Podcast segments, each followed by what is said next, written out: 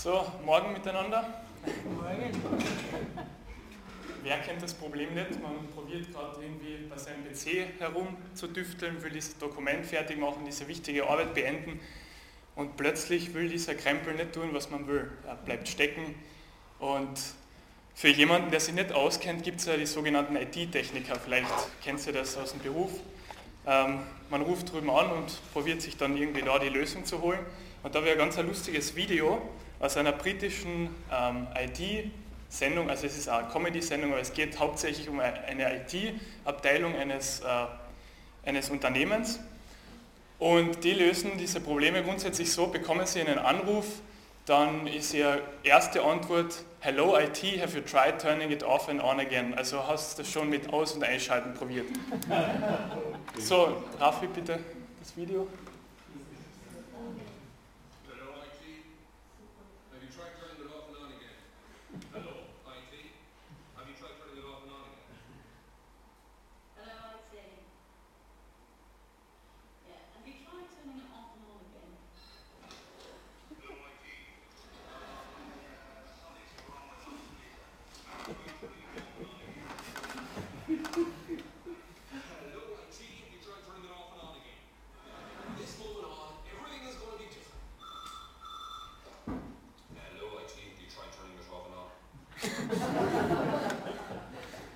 Genau.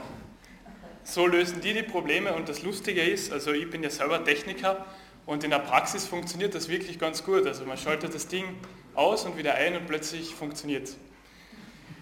Ähm, genau, und jetzt will ich die Überleitung schaffen. Gott ähm, macht das nicht so wie ein IT-Techniker. Er drückt nicht den Reset-Button. Er will mit uns ähm, eine individuelle Geschichte gehen und jeden einzelnen von uns äh, ja, auf seinen eigenen Weg mitnehmen. Genau, und heute soll es ja um 2. Samuel 12 gehen, um David und Nathan. Äh, ja, es steht in der Bibel eigentlich Strafrede von Nathan. Ähm, ich habe genauer geforscht und bin eigentlich draufgekommen, dass es gar nicht so die Strafrede ist, sondern viel eher ein Rettungsversuch von Gott.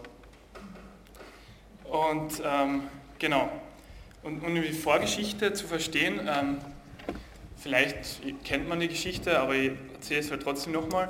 David und Bathseba, ähm, das ist ja so, äh, David ist ähm, in seinem Königshaus am Palast und ja, er geht herum und, und genießt halt seinen freien Nachmittag oder wie auch immer und plötzlich sieht er eben diese schöne Bathseba, wie sie ähm, ein Bad nimmt, um das zu verstehen. Also er, er, schaut jetzt nicht irgendwie aus dem Zimmer und probiert sie irgendwie zu, äh, ja, irgendwie, dass er sie heimlich beobachtet. Es ist so, allein wie es gebaut ist, äh, Jerusalem liegt auf einem Hügel und von der Dachterrasse aus kann man ähm, ganz Jerusalem oder zumindest die Stadt überblicken und man sieht, direkt darunter ist, äh, ist das Badebecken und er sieht sie und das beeindruckt ihn. Er möchte wissen, wer diese Frau ist. Er ist voll bezaubert von ihr, ähm, wegen ihrem Aussehen. Und er fragt dann seine Diener, ja, äh, wie schaut es denn aus? Wer ist sie überhaupt? Wisst ihr das? Und er bekommt gesagt, äh, ja, es ist die Frau von Moria, das ist äh, ein Krieger in dem Heer und sie ist schon verheiratet. Und das haltet jetzt den David aber nicht davon ab, diese Grenzen anzuerkennen. Ähm, er nimmt sie mit in seinen Palast. Damals war es nicht so, dass, dass äh, es groß äh, ja, zum Widerstand gekommen wäre. Er war der König und, und äh, Männer haben sowieso viel mehr Autorität gehabt und deswegen war es da nicht wirklich die Frage. Und deswegen er nimmt sie mit im Palast und ja, begeht Ehebruch mit ihr. Er probiert diese Geschichte zu vertuschen. Er ähm, ja, will in Uriah dieses Kind anhängen, also er, er kommt dann rauf, später die Bathseba wird äh, schwanger. Und genau, David hat gesündigt, das erkennt man, ähm, wenn man die Geschichte durchliest, aber äh, ja, und, und, man kennt vielleicht diese Geschichte so interpretieren, er, äh, Gott kommt jetzt zu ihm durch Nathan und haltet eine Strafrede. So kann man die Geschichte verstehen. Aber ich möchte jetzt mit euch was äh, durchsprechen, was, was mir gekommen ist, weil ich diesen Bibeltext äh, ja, angeschaut habe. David ist schon vor dieser Geschichte eigentlich nicht auf einem richtigen Weg. Er äh, hat schon diese Beziehung zu Gott, die ihm eigentlich so auszeichnet. Er hat ja die Psalme geschrieben, er hat ähm, immer wieder ausgedrückt, wie die Beziehung zu Gott äh, ist, in den schweren Zeiten und so weiter. Und man liest in der Vorgeschichte eigentlich, dass er nicht mehr zu Gott kommt und dass, ähm, dass er nicht mehr betet und seine Beziehung eigentlich schon längst einen Bruch erlebt hat. Seine Harfe hängt an der Wand, er, er ruft Gott nicht an und Gott wartet aber auf ihn, er will eine Antwort von ihm haben und er will wieder diese Beziehung leben, aber David kommt nicht. Und deswegen ist es für mich jetzt so, dass es nicht unbedingt so ist, dass die, dass die Sünde aus, aus ähm, plötzlich passiert, sondern äh, ja schon eine Unsicherheit da ist. Und da gibt es ein gutes Bild im Alten Testament, zu Beginn des Alten Testamentes, da lesen wir hier von der Geschichte von Adam und Eva im Garten, im Paradies. Und das Spannende daran ist, im alten Orient, zu der Zeit, wo diese Geschichte äh, niedergeschrieben wurde, war es so, man hat innere Vorgänge veräußerlicht. Das heißt, äh, es hat etwas wie eine indirekte Rede an Monolog nicht gegeben, also so wie er dachte bei sich, wie wir das in irgendwelchen Geschichten kennen. Und deswegen ist eigentlich die Sünde in, dem, in dieser Geschichte, oder halt die, die Schlange in dieser Geschichte, ist äh, ein Zeichen, ähm, von den inneren Gedanken der Menschen. Das heißt, das, die, die Schlange ist jetzt nicht einfach etwas, oh, das ist die Schlange, das sind nämlich die inneren Gedanken, die, die inneren Zweifel.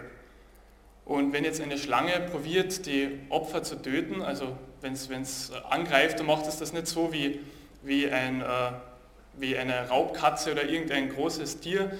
Ähm, es ist da jetzt keine mechanische, extrem starke Einwirkung. Äh, die Schlange macht es leise.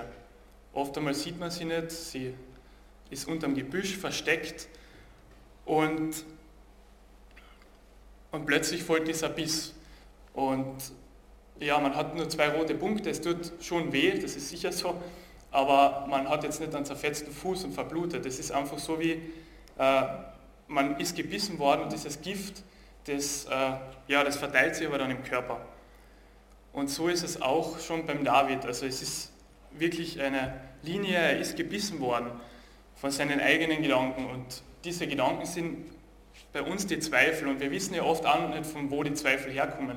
Wir wissen nicht, warum ähm, ja, wir gerade in, in einer Glaubenskrise oftmals stecken. Es gibt vielleicht Gründe, es mag Gründe geben, aber bei mir ist es oft so, ich habe einfach Zweifel und ich weiß nicht, von wo sie kommen.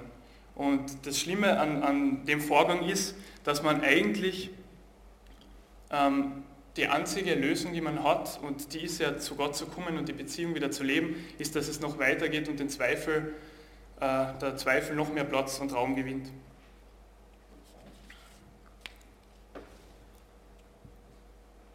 Und so ist eigentlich die Vorgeschichte. David ist schon voller Zweifel und Unglauben. Und als er dann die Bathseba beim äh, Baden sieht, ja, da ist er, ja, ist er schon seinen Augen ausgeliefert. Man kann natürlich argumentieren, wir Männer sind für sowas immer ähm, anfälliger und so weiter. Ähm, stimmt das sicher? Aber die Tragik dieser Geschichte, die ist ja, die kommt ja dann noch mit dem Mord dazu. Das lässt ja dann äh, die Geschichte noch schlimmer, als es schon ist. Und David beschreibt äh, seine inneren Vorgänge in einem Psalm von ihm, also zu der Zeit, wo er mit dieser Sünde geht und nicht zu Gott kommt. Das ist im Psalm 32, Vers 3.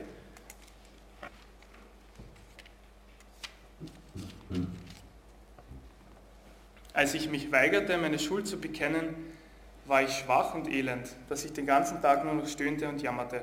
Tag und Nacht bedrückte mich den Zorn, meine Kraft vertrocknete wie Wasser in der Sommerhitze. Die Trennung von Gott macht ihn da nicht frei, ähm, sie führt ihm ins Gegenteil, in die Unfreiheit. Er lebt zwar mit der Bathseba jetzt in dem Königspalast und eigentlich ist ja alles gut äußerlich, ähm, aber innerlich geht es ihm richtig schlecht. Und ich denke oft ähm, an die äußerliche Freundlichkeit, die man so irgendwie mitkriegt, wenn man mit Menschen redet. Und wenn man sie dann bisschen besser kennenlernt, merkt man eigentlich, wie, wie sie innen drauf sind. Und oftmals ist es wirklich, und das muss man einfach auch sagen, ist es Sünde in ihrem Leben, die, ähm, die da ist und wo sie nicht zu Gott kommen, die sie nicht äh, zu ihm bringen. Und die Menschen in der Aufklärung, das war der, der große Aufbruch der menschlichen Wissenschaft und des Denkens, der Philosophie, ähm, war ja in der Aufklärung in Europa. Und äh, man hat geglaubt, der Glaube ist jetzt die, die Geißel der Menschheit, man muss sich vom Glauben, muss man sich freikämpfen, weil dann wird man frei. Das war irgendwie so, so eine Linie, die, sie, die sehr viele Philosophen vertreten haben. Und schlussendlich wird man alles durch die Wissenschaft erklären können. Voltaire, ich weiß nicht, vielleicht ist der euch bekannt, ist ein französischer Philosoph, der eben in, diesem, in dieser Zeit gelebt hat. Und der hat zu der Zeit behauptet, in 100 Jahren wird keiner mehr die Bibel lesen. Das war seine Überzeugung. Also in 100 Jahren ja, wird man das alles schon verstehen, was die Bibel da irgendwie behandelt und das wird man gar nicht mehr brauchen. Das Lustige an der Geschichte ist nur, 50 Jahre danach, also gar nicht so viel danach, verwendete die Genfer Bibelgesellschaft ähm, sein Haus und seine Druckerpresse, um der Nachfrage nachzukommen. Also scheinbar brauchen die Menschen doch Gott, würde ich mal sagen. Und Gott äh, weiß das auch, dass David, äh, dass David ihn jetzt braucht. Und so kommt er zu ihm. Also ich würde das jetzt eben nicht als Strafrede interpretieren, ich würde das eher als, ja, als Gnade sehen. Und so sagt Gott ihm auch ganz klar, was die Sünde in seinem Leben ist und das durch eine, wirklich, durch eine Geschichte, mit der er sich voll und ganz identifizieren kann. Das lesen wir in 2 Samuel 12, 1 bis 4. Da sandte der Herr Nathan zu David. Als dieser zu David kam, sagte er, in einer Stadt lebten zwei Männer. Der eine war reich, der andere arm. Der Reiche besaß viele Schafe und Rinder, der Arme hatte nichts außer einem kleinen Lamm, das er gekauft hatte. Er zog es zusammen mit seinen Kindern auf. Es aß vom Teller des Mannes, trank aus seinem Becher und es schlief in seinen Armen. Er behandelte es wie eine Tochter. Eines Tages kam ein Gast in das Haus des reichen Mannes. Doch statt ein Lamm oder ein Rind aus seiner eigenen Herde für den Gast zu schlachten, nahm er das Lamm des Armen, schlachtete es und setzte es seinem Gast vor. David kann mit, diesem, mit dieser Geschichte sofort was anfangen, wenn wir äh, betrachten, was seine Vergangenheit ist. Er war armer Schafshirte und hat eigentlich seine Jugend ähm, damit verbracht, auf die Schafe seines Vaters aufzupassen. Und er hat gewusst, wenn, wenn äh, er Verluste hat, wenn, wenn Schafe gestohlen werden, wird das sogar das Ende der Familie bedeuten. Und in der Geschichte ist es noch krasser, der arme Mann, der hat wirklich nur ein Schaf.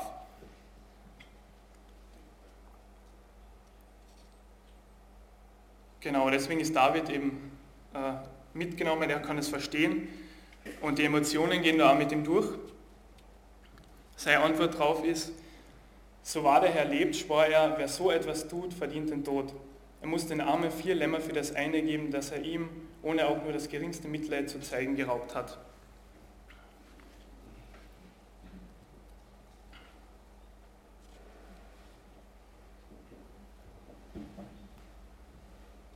ja, David ist jetzt voller Zorn, aber Nathan verschwendet da jetzt keine Zeit. Er sagt ihm direkt ins Gesicht, du bist der Mann. David, äh, ja, auf dem brechen jetzt eigentlich die ganzen Wolken herein. Er versteht jetzt, warum, äh, ja, es ihm so schlecht geht, was der Auslöser ist, weil er es einfach mitfühlen kann. Jetzt versteht er eigentlich, was er, was er mit seiner Sünde ähm, angetan hat.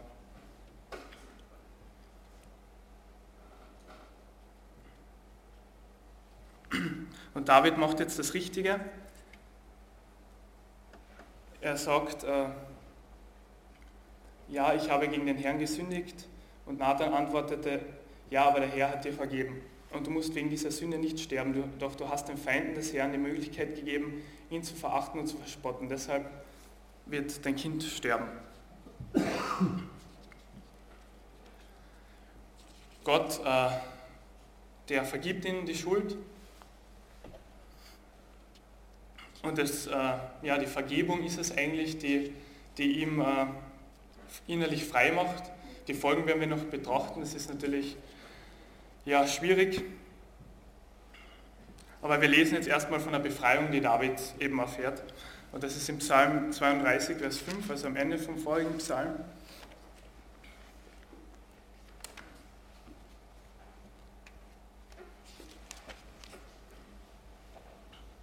Doch endlich gestand ich dir meine Sünde und gab auf, sie zu verbergen. Ich sagte, ich will dem Herrn meine Auflehnung bekennen, und du hast mir vergeben und meine Schuld weggenommen.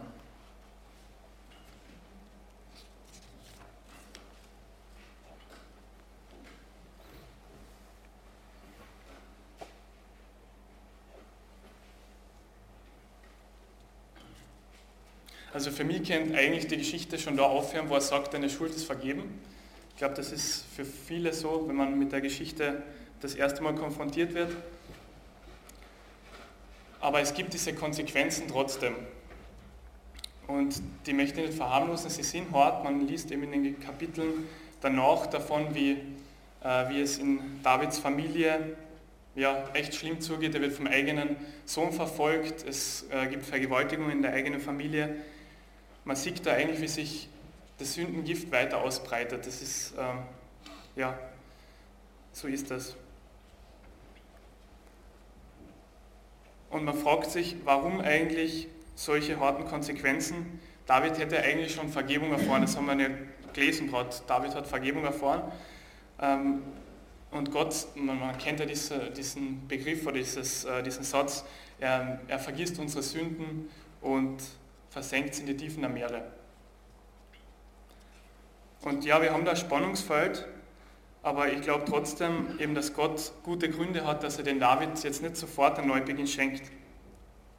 Weil wir Menschen, wir lernen äh, selten aus, aus der Theorie und deswegen lasst er ihm das auch in der Praxis erfahren, was es für eine Auswirkungen hat.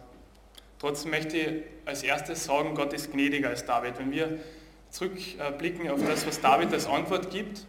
Ähm, als er mit der Geschichte konfrontiert wird, sagt er ja, der Mann, der soll sterben. Und Gott macht das nicht, Gott lässt David nicht sterben. Und da zeigt sich eigentlich, dass Gottes Gnade größer ist als, als die der Menschen und wir selber oft Urteile sprechen, wo Gott ganz klar ähm, ja, gnädiger ist, als wir es sind. Und deswegen sollten wir Gott ähm, die Richterrolle überlassen und ja, nicht voreilig über Dinge, ja, unsere voreilig entscheiden. Ich würde ähm, zwei Punkte sagen, warum Gott nicht sofort diesen Neubeginn schenkt.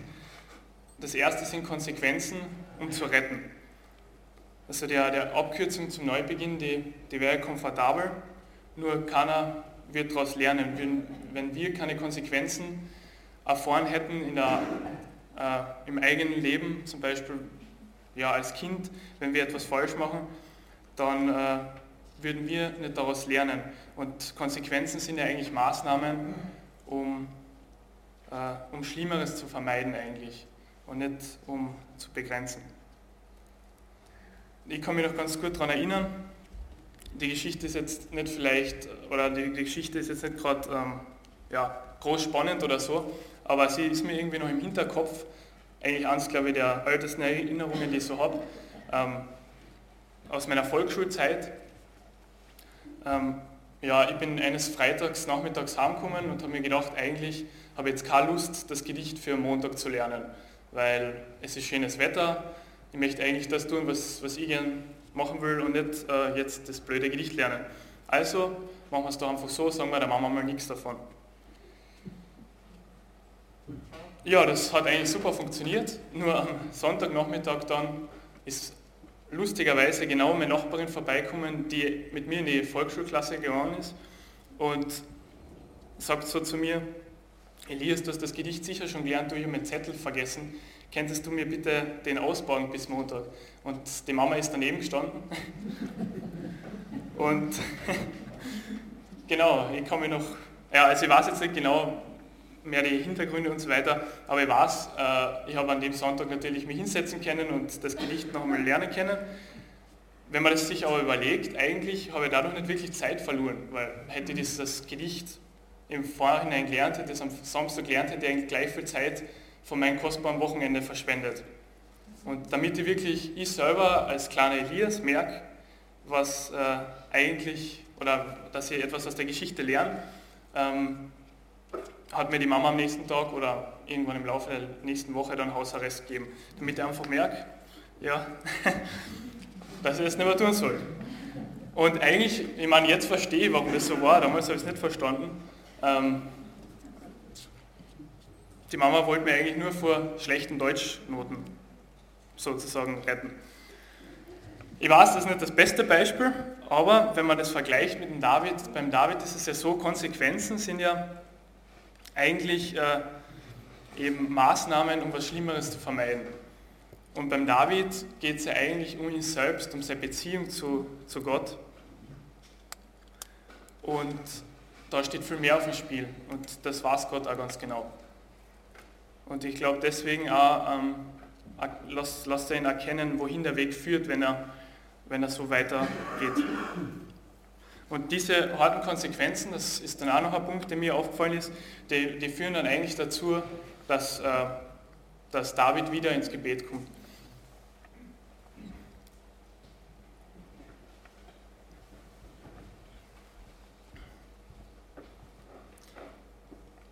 Man liest eben, dass das Kind sterbenskrank wird und David äh, betet wieder.